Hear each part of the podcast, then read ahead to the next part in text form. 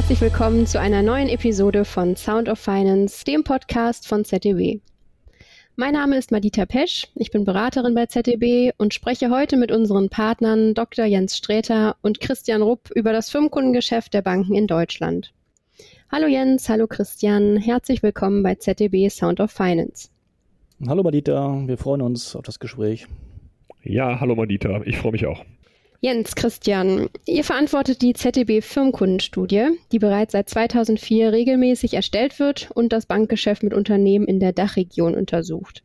In der heutigen Podcast-Episode wollen wir über die aktuell veröffentlichte neunte Ausgabe der Studie sprechen und diskutieren, vor welchen Herausforderungen das Firmenkundengeschäft in Deutschland steht und welche Möglichkeiten sich für das Bankengeschäft mit Unternehmen ergeben. Starten wir also direkt mit der ersten Frage.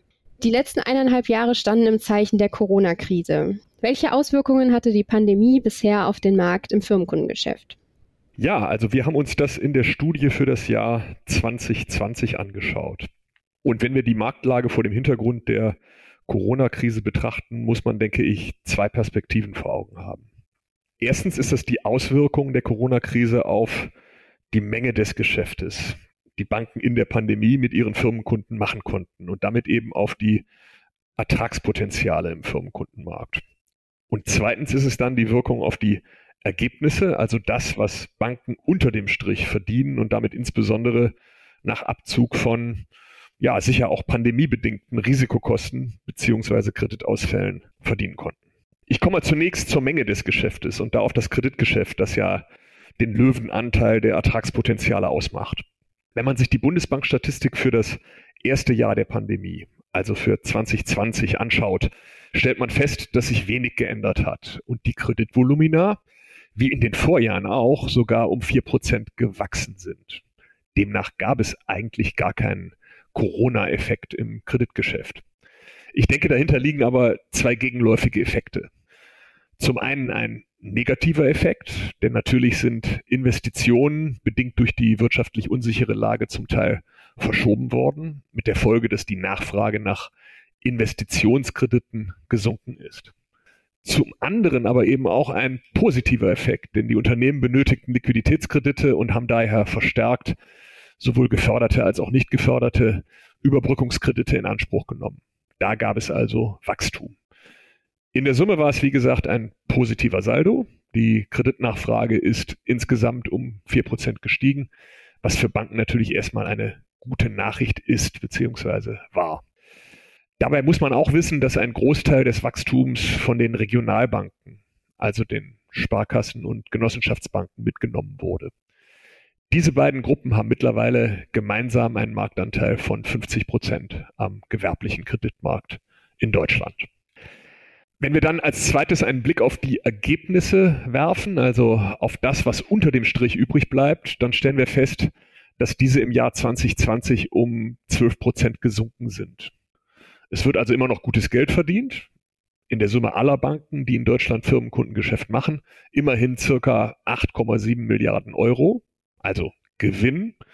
Aber das ist 12 Prozent unterhalb des Wertes von 2019, wo es eben fast 10 Milliarden waren. Grund dafür waren die Kreditausfälle beziehungsweise erforderliche Wertberichtigungen, die um ungefähr zwei Milliarden Euro gestiegen sind. Zur Einordnung muss gesagt werden, die Risikokosten sind damit immer noch moderat. Das ist aus der Perspektive keine echte Krise und das ist im Vergleich deutlich unterhalb der Werte, die man in der Finanzmarktkrise 2008 gesehen hat. Aber es ist eben spürbar und hat die Ergebnisse leicht gedrückt. Wenn man jetzt nach vorne schaut, wie sieht es aus, wenn wir uns die Zukunft angucken im Firmenkundengeschäft? Wird sich da der Markt nach deiner Einschätzung positiv entwickeln? Ja, also davon gehen wir in der Tat aus. Ähm, kurzfristig wird es sicherlich irgendwie auch davon abhängig sein, wie schnell sich die Wirtschaft erholt, wie viele Insolvenzen und Kreditausfälle die Corona-Krise noch hinterlässt. Und das macht sicher mit Blick auf die Entwicklung in diesem Winter schon noch mal mehr Sorge als vor einiger Zeit äh, mhm. noch gedacht. Aber mittel- bis langfristig prognostizieren wir sehr positive Entwicklungen fürs Firmenkundengeschäft. Also nach unseren Berechnungen wird der Markt in den nächsten fünf Jahren, und ich denke, das meinst du jetzt mit, mit Zukunft, nehmen wir mal diese mhm. nächsten fünf Jahre als Indikator, dann wird das von heute 34 Milliarden Ertragspotenzial auf ungefähr 42 Milliarden Euro und damit nach wie vor 4 Prozent pro Jahr wachsen. Kerntreiber wird wahrscheinlich das Kreditgeschäft sein und hier insbesondere das Investitionskreditgeschäft. Und das hängt ganz elementar mit dem Green Deal und der erforderlichen Transformation beziehungsweise der Dekarbonisierung der Wirtschaft zusammen. Denn Banken werden in dem Zusammenhang natürlich dringend als Fremdkapitalgeber benötigt. Und das alles wirkt wie ein Turbo auf das Kreditgeschäft mit Firmenkunden. Und deswegen, ja, wenn du nach dem langfristigen Trend fragst, dann gehen wir davon aus, dass bis 2025 der Markt nochmal ungefähr insgesamt um 30 Prozent wächst und dass dieses Wachstum auch darüber hinaus, also in einer noch langfristigen Perspektive weiter so, so vonstatten gehen wird. Wenn ich das richtig verstanden habe, bedeutet es also, trotz des leichten Rückgangs im letzten Jahr sehen die Zukunftsaussichten in Anbetracht der prognostizierten Ertragspotenziale also ganz gut aus. Genau. Schauen wir uns das zukünftige Firmenkundengeschäft etwas genauer an. Was sind eurer Meinung nach die strategischen Kernthemen der Zukunft? Christian, ich, ich fange vielleicht direkt mal an und nenne den, den ersten und ich greife da auch diesen gerade geschilderten Green Deal der EU auf. Ein Megathema fürs Firmenkundengeschäft der Zukunft wird ganz sicher die Nachhaltigkeit sein. Das hat nicht nur mit der Regulatorik zu tun, das hat auch nicht nur mit den erforderlichen neuen Risikobemessungsverfahren bezogen auf Nachhaltigkeit zu tun. Beides sind wichtige Themen, aber insbesondere hat das etwas mit Vertrieb zu tun. Denn mir als Bank muss es ja gelingen, die entstehenden hochinteressanten Finanzierungsgeschäfte tatsächlich zu machen und nicht den Konkurrenten zu überlassen und das Thema damit auch fest in die Betreuungskonzepte zu integrieren. Also damit, erstes Kernthema wird ganz sicher die Nachhaltigkeit sein. Und äh, ich oder wir als ZDB haben da einen positiven, einen chancenorientierten Blick auf dieses Thema. Absolut, da werde ich ja später auch nochmal drauf eingehen, glaube ich. Ähm, ein zweites Thema, ein anderes Megathema ist und bleibt aber auch das Thema Digitalisierung, Madita. Und wir haben ja in der Krise, in der, der Corona-Zeit gelernt, dass äh, sowohl Nachfrage nach digitalen Leistungen und Lösungen gestiegen ist, als auch sozusagen das Angebot von diesen Leistungen und Lösungen beflügelt worden ist. Und branchenübergreifend wurden hier viele, viele pragmatische digitale Übergangslösungen in kurzer Zeit auf den Markt gebracht weil der persönliche Kontakt eben eingeschränkt war, weil er schlicht nicht möglich war, haben wir uns an Videokonferenzen, an digitale Zugänge aneinander gewöhnt. Dadurch wurden auch viele Bedenkenträger in den Banken davon überzeugt, dass man eben auch in einer Bank digitale Prozesse und digitalen Kontakt mit den Kunden möglich machen kann. Und wir sehen auch, dass eben auch die Bankkunden selbst diese digitalen Übergangslösungen angenommen haben. Also auch für Banking akzeptieren sie digitale Lösungen. Ähm, und diese beschriebene Entwicklung hat letztlich zwei Effekte. Erstens, wünschen sich die Kunden smarte und schnelle Lösungen. Das wird auch weiter anhalten. Und zweitens intensiviert sich dadurch auch der Wettbewerb durch die Zunahme an digitalen Angeboten. Tauchen wir also etwas tiefer in diese zwei Kernthemen ein, mit Blick auf das Kernhandlungsfeld der Nachhaltigkeit. Welche Wege sollten Banken hinsichtlich ihres Firmenkundengeschäfts einschlagen, um sich bei dem Thema Nachhaltigkeit strategisch aufzustellen? Ja, ähm, Madita, gerne möchte ich darauf antworten. Also am Thema Nachhaltigkeit kommen Banken, das hat Jens eben auch schon beschrieben ja und auch schon angerissen, aufgrund der regulatorischen Anforderungen ja gar nicht vorbei. Ähm, aus der Perspektive des Firmenkundengeschäfts wird es für die Banken eben aber nicht nur um die Erfüllung der regulatorischen Anforderungen gehen, sondern eben, Jens sagte es eben auch schon, sie müssen ihre Kunden eben ganzheitlich im Themenkomplex nachhaltig begleiten. Und hier ist natürlich das Firmenkundengeschäft an der Bank besonders gefordert. Denn es sind ja die Unternehmen in Deutschland, die vor dieser gewaltigen Aufgabe stehen, dass sie ihre Geschäftsmodelle zukunftsfähig und nachhaltig gestalten müssen, um eben dazu beizutragen, diesen, den europäischen Green Deal eben auch Realität werden zu lassen. Und um sich die Dimension dieser Transformation einmal vor Augen zu führen, um das einordnen zu können, muss man sich einmal klar machen, was heißt der europäische Green Deal bezogen auf Deutschland überhaupt an Investitionsvolumen. Wir haben ja eben schon gehört von Jens, dass die Kreditnachfrage ähm, steigen wird, auch zum großen Teil auf den Green Deal äh, zurückzuführen. Aber was heißt das in mhm. Zahlen? Wir reden hier von einem, einem Investitionsvolumen per anno, also jährlich von 320 Milliarden Euro bis zum Jahr 2050, nur auf Deutschland bezogen. Das sind in der Summe mhm. beinahe 10 Billionen Euro und damit das Fünffache der bisherigen Kosten der deutschen Wiedervereinigung. Und damit ist klar, dass dieses Thema eine erhebliche Relevanz schon bei den Unternehmen in Deutschland entfaltet. Und das bestätigen auch Umfragen. Zwei Drittel der Unternehmen haben bereits eine Nachhaltigkeitsstrategie oder sind gerade dabei, diese zu erarbeiten. Und ein Firmenkundenbetreuer einer Bank muss mitreden können. Er muss sich ja als strategischer Partner auf Augenhöhe positionieren und als solcher wahrgenommen werden. Und dann muss er sich eben auch mit Nachhaltigkeit auskennen. 10 Billionen Euro, das sind ja ganz schön große Dimensionen, in denen wir da unterwegs sind. Christian, mich würde an der Stelle noch interessieren, wo sollten Banken deiner Meinung nach zunächst ansetzen, um den grünen Wandel zu beschreiten? Ich glaube, zunächst einmal ist es sehr sinnvoll, das eigene Kundenportfolio, das eigene Kreditportfolio mal sehr genau unter die Lupe zu nehmen. Welche der eigenen Kunden betreiben möglicherweise schon heute nachhaltige Geschäftsmodelle beziehungsweise sind in nachhaltigen Branchen auch unterwegs? Also sind schon in der grünen Industrie, wenn man sie denn so nennen möchte, angekommen. Mhm. Welche werden qua ihres Geschäftsmodells aber nie nachhaltig werden können, weil sie zum Beispiel Bergbau betreiben oder Waffen produzieren. Und welche, und bei denen liegt die große Chance für die Banken, sich als strategischer Partner zu positionieren. Welche Unternehmen sind in der Lage, die grüne Transition zu bewältigen? Welche Unternehmen können ihre Geschäftsmodelle anpassen? Und wenn man das einmal gemacht hat, wenn man mal Klarheit über sein Portfolio hat, dann stellt sich eben die Frage, nach welchen Kriterien sollen die Banken denn ihre Kunden jetzt konkret bewerten? Hier empfiehlt es sich, Kriterienkataloge zu entwickeln, um die Kunden im Portfolio unter Nachhaltigkeitsgesichtspunkten gewissermaßen sortieren oder ranken zu können. Und diese Bewertung sollte allerdings auch im Dialog mit dem Kunden stattfinden. Jens sagte vorhin schon, das Thema Nachhaltigkeit wird auch ein Vertriebsthema sein. Und der alte Erfolgsfaktor im Firmenkundengeschäft, die Geschäftsmodelle der Kunden wirklich zu verstehen, der wird hier noch einmal deutlich wichtiger. Jetzt muss man nicht nur das aktuelle Geschäftsmodell verstehen, sondern der Kundenberater muss auch in der Lage sein, zu verstehen, wie sich die Geschäftsmodelle entwickeln, wohin sie sich entwickeln und wie dieses Unternehmen, wie sein Kunde nachhaltiger werden kann. Und daher muss das Thema Nachhaltigkeit eben auch in die Gesprächsformate der Firmenkundenbetreuer aufgenommen werden und im Betreuungsmodell verankert werden als ein Kernthema, über das ich mit dem Kunden in Dialog komme. Und ähm, Banken sollten natürlich idealerweise hier partnerschaftlich agieren und den Kunden dabei helfen, ihre Geschäftsmodelle nachhaltiger zu gestalten. Denn eins muss man auch klar sehen an dieser Stelle. Letztlich hängen von der Einschätzung der Bank, wie nachhaltig oder wie transitionsfähig ein Unternehmen ist, dann eben auch unterschiedliche Leistungen der Bank ab, womöglich auch zukünftig eine differenzierte Bereitschaft, den Kunden mit Fremdkapital zu versorgen. Hm.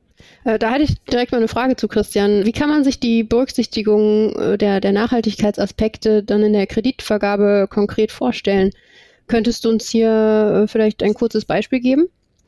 Ich kann es versuchen. Es ist aktuell ja noch alles im Fluss und noch niemand macht im Moment seinen Kredit ähm, am Einzelunternehmen davon abhängig, wie nachhaltig es ist. Aber aktuell bewerten diese Kundenratings, die zu einer Kreditentscheidung ja führen, insbesondere die Ausfallwahrscheinlichkeit des Kredits, stellen also auf die Bonität des Unternehmens, des Kunden ab und determinieren damit auch den Margenanspruch der Bank. Es ist aber aus unserer Sicht sehr wahrscheinlich, dass folgend auf die bereits heute einfließenden Branchenratings, da wird nämlich Nachhaltigkeit schon berücksichtigt, auch die bereits erwähnte individuelle Bewertung des Kunden der Nachhaltigkeits- bzw. Transitionsfähigkeit seines Geschäftsmodells Ratingbestandteil wird. Und das hätte dann zur Folge, dass sich die Konditionen stark bespreizen werden. Nachhaltige Geschäftsmodelle werden belohnt werden. Um diese Kunden wird, werden die Banken kämpfen, die Margen werden sinken und diese Unternehmen werden zu günstigen Preisen Fremdkapital aufnehmen können. Während nicht nachhaltige und nicht transitionsfähige Unternehmen mit höheren Kreditmargen rechnen müssen und insgesamt einen schwierigeren Zugang zu Krediten haben werden. Danke dir, Christian, zu den Ausführungen zur Nachhaltigkeit. Und nach diesen spannenden Einblicken möchte ich nun zum zweiten Kernhandlungsfeld im Firmenkundengeschäft kommen und zur Digitalisierung. Jens, warum ist das aus deiner Sicht ein so wichtiges Thema? Ja, also ich würde da gar nicht auf die Digitalisierung allgemein eingehen, weil ich glaube, insbesondere ist das ein Thema fürs kleinere Firmenkundengeschäft, also für das KMU-Geschäft. Und wir beschäftigen uns in der Studie auch, auch primär mit, mit diesem KMU-Segment. Und wenn man das betrachtet, dann kommt es aus drei Richtungen. Es kommt einmal ganz klar, und Christian hat es gesagt, es kommt vom Kunden. Denn in der Tat, Kunden erwarten zunehmend schnelle, digitale, flexible Lösungen. Das liegt daran, dass es zum einen zu einem Generationswechsel nach und nach kommt in der Führung dieser, dieser KMUs.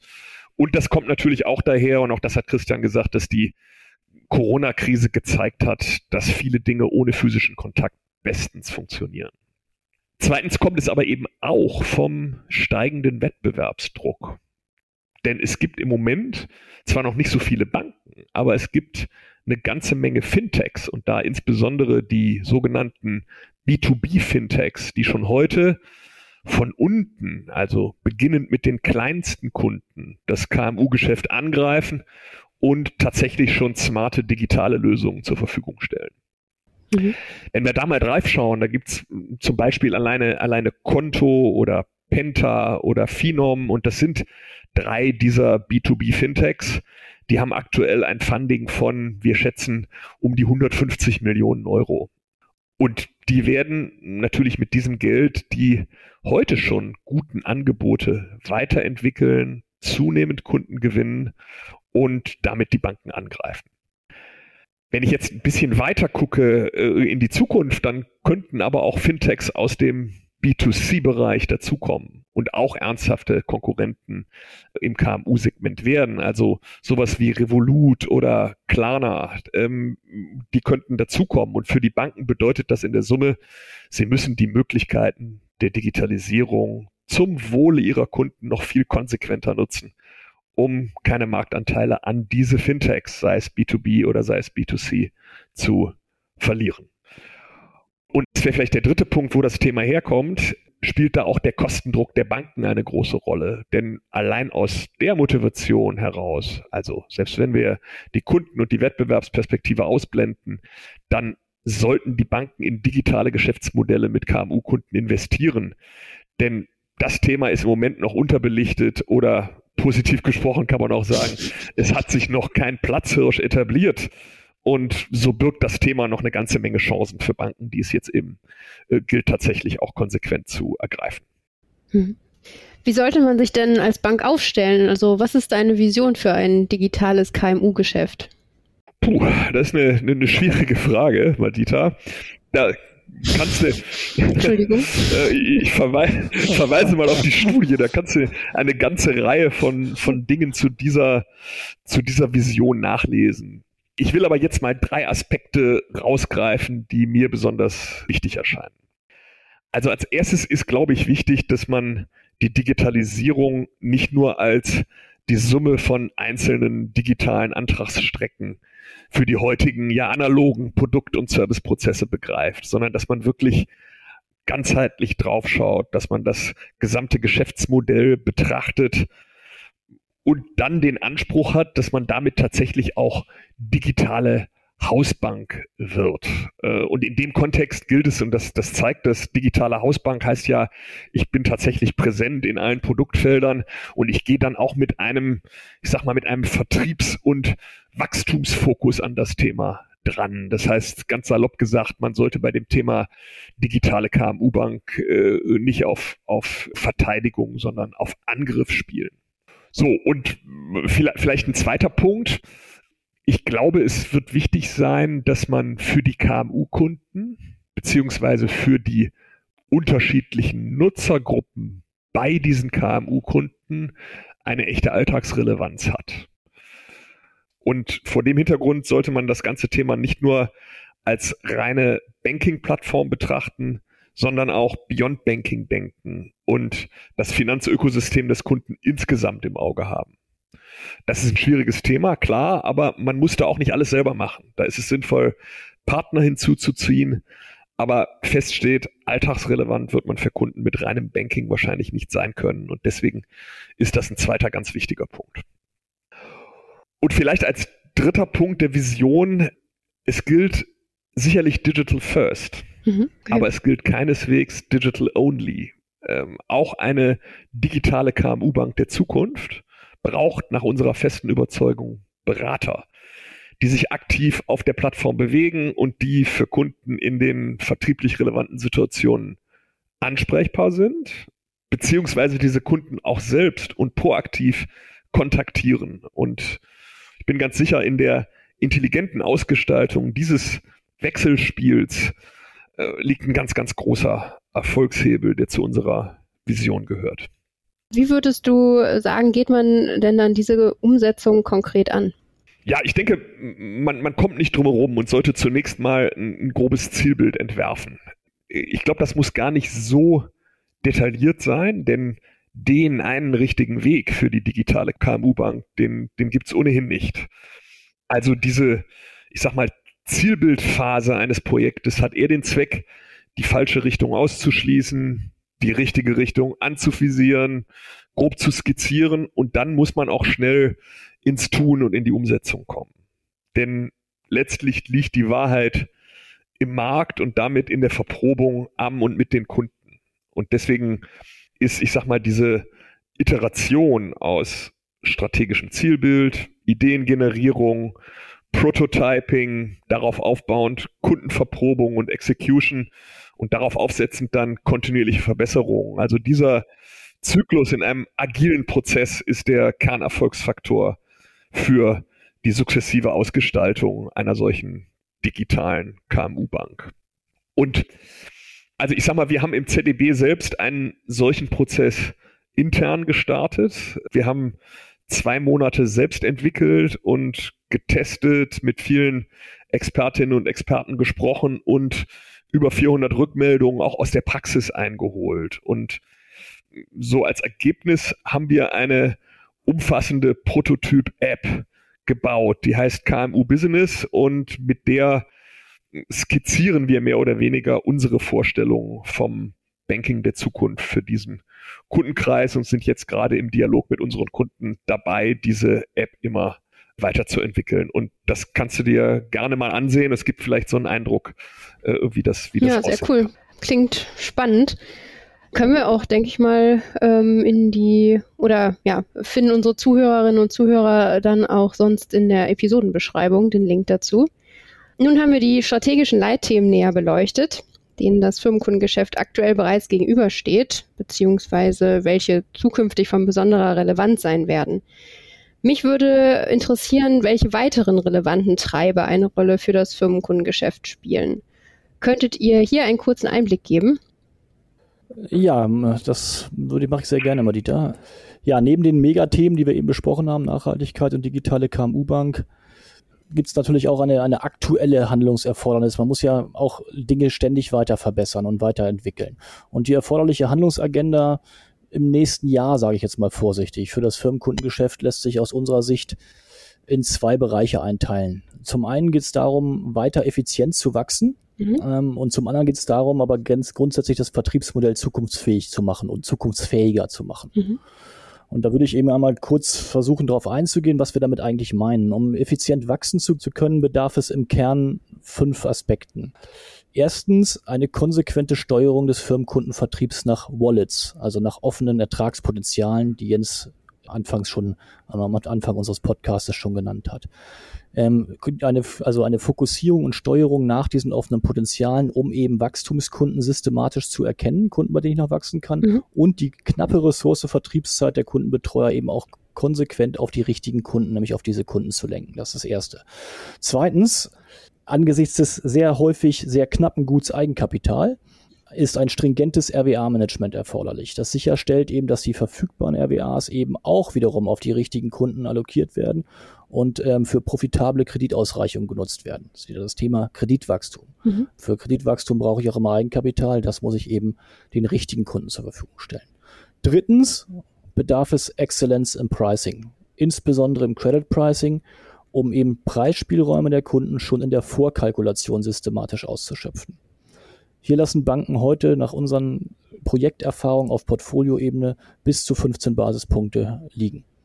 Und viertens sollte man bei der Suche von nach Wachstumsfeldern eben viel mehr Augenmerk auf ein systematisches Nachfolgemanagement legen, da gerade jetzt und auch in der näheren Zukunft eine Vielzahl an Unternehmern ihre Unternehmen übergeben und das passiert eben nicht immer nur innerhalb der Familie, sondern es passiert auch ans Management, ans eigene oder an ein neues Management. Und diese Unternehmenserwerbe dann müssen eben auch finanziert werden, was zusätzliche Erträge für die Banken in der Finanzierung bedeuten kann, aber auch, wenn sie den Verkaufserlös des Unternehmers dann hoffentlich im Private Banking in mhm. Depotvolumen umwandeln können.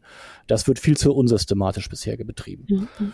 Und fünftens, das ist ein Dauerbrenner, bedarf es für effizientes Wachstum exzellente Prozesse. Und im Firmenkundengeschäft bedeutet dies eben vor allen Dingen Kreditprozesse, weil 70 Prozent der Erträge hängen am Kredit. Mhm. Deshalb müssen die Kreditprozesse State of the Art ausgestaltet werden. Äh, Christian, vielen Dank für die Ausführungen. Du hattest es eingangs bereits erwähnt. Wenn wir den Blick nach vorne richten, wie schaffen es Banken, ein zukunftsfähiges Vertriebsmodell aufzubauen? Ja, äh, da antworte ich auch noch sehr gerne drauf, Manita. Wir wollen die Zukunftsfähigkeit natürlich nicht vergessen. Ja. ja, um zukunftsfähig äh, sich aufzustellen und zu bleiben, bedarf es vor allen Dingen einer exzellenten und effizienten Servicierung aller Kunden in einem digitalen, medialen Kanal. Und es bedarf einer digitalen, medialen Beratung der kleineren Firmenkunden, also je nach Segmentierungslogik der Geschäftskunden der kleineren Gewerbetreibenden.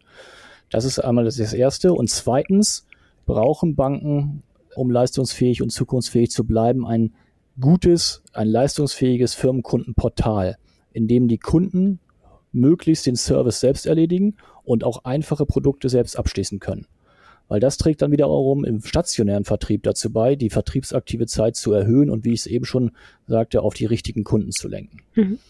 Und dann ist es noch ein sehr, sehr wichtiges Thema, den qualifizierten und vor allen Dingen hoffentlich auch am Firmenkundengeschäft begeisterten Nachwuchs zu entwickeln und sicherzustellen. Wo kommen die Firmenkundenbetreuer von morgen her? Wie qualifiziere ich diese? Wie begeistere ich diese? Diese Fragen gilt es in einem Personalgewinnungs- und Qualifizierungskonzept zu beantworten und das passiert heute aus unserer Sicht häufig noch nicht systematisch genug. Und dazu gehört dann natürlich auch ein zukunftsfähiges, flexibles Arbeitsmodell der Firmenkundenbetreuer. Ich glaube nicht, dass jeder Firmenkundenbetreuer zukünftig jeden Tag in sein fest zugeordnetes Büro in einer Bank gehen wird. Er wird sich vielmehr flexibel zwischen Bank, Kunden und Homeoffice bewegen und dabei aber hoffentlich die meiste Zeit beim Kunden und nicht in der Bank. Danke dir, Christian. Ja, und danke euch beiden für die ausführlichen Einblicke. Um unseren Zuhörerinnen und Zuhörern zum Abschluss der Podcast-Folge einen kurzen Impuls mitzugeben. Wenn ihr eine Kernbotschaft zum Firmenkundengeschäft aus dem eben besprochenen in einem Satz formulieren müsstet, wie würde diese lauten? Also, äh, die erste Botschaft ist, der Markt ist hochinteressant, der Markt wächst, aber er verändert sich und die Banken müssen die Bereitschaft haben, in die erforderlichen Anpassungen tatsächlich auch zu investieren und damit trotz aller Sparzwänge, die es natürlich im Banking insgesamt gibt, sollte das Firmenkundengeschäft nicht primär mit einer Kostenstrategie, sondern mit einem Wachstumsfokus gesteuert werden. Ja, äh, Jens, da kann ich äh, nahtlos sozusagen einhaken, ganz genau. Und dann, wenn das passiert, dann äh, kann das Firmenkundengeschäft und wird die wichtigste Ertrags- und Ergebnissäule einer Bank werden, muss sich dafür aber zwingend nachhaltig, digital und zukunftsfähig aufstellen. Vielen Dank, Christian, und vielen Dank, Jens, für eure Zeit und die super spannenden Einblicke, die ihr unseren Zuhörerinnen und Zuhörern gegeben habt und mir natürlich auch. Ja, sehr gerne. Hat uns sehr viel Spaß gemacht, Madita. Danke. Ja, äh, sehr gerne, Madita. Für einen noch ausführlicheren Blick auf die besprochene Thematik lohnt sich der Blick in die aktuell veröffentlichte ZDB Firmenkundenstudie 9.0. Den Link findet ihr in der Episodenbeschreibung. Und ansonsten bei Fragen und Kommentaren, ähm, die Kontaktdaten von Jens, Christian und mir sind ebenfalls in der Episodenbeschreibung zu finden. Feedback, Meinungen, Kommentare, sonst auch immer gerne über Social Media. Da findet ihr uns bei Twitter, LinkedIn, Facebook und Instagram. Und wenn es euch gefallen hat, dann abonniert den Podcast und lasst eine Bewertung da. Ansonsten bleibt mir nur noch zu sagen, vielen Dank fürs Zuhören und bis zum nächsten Mal.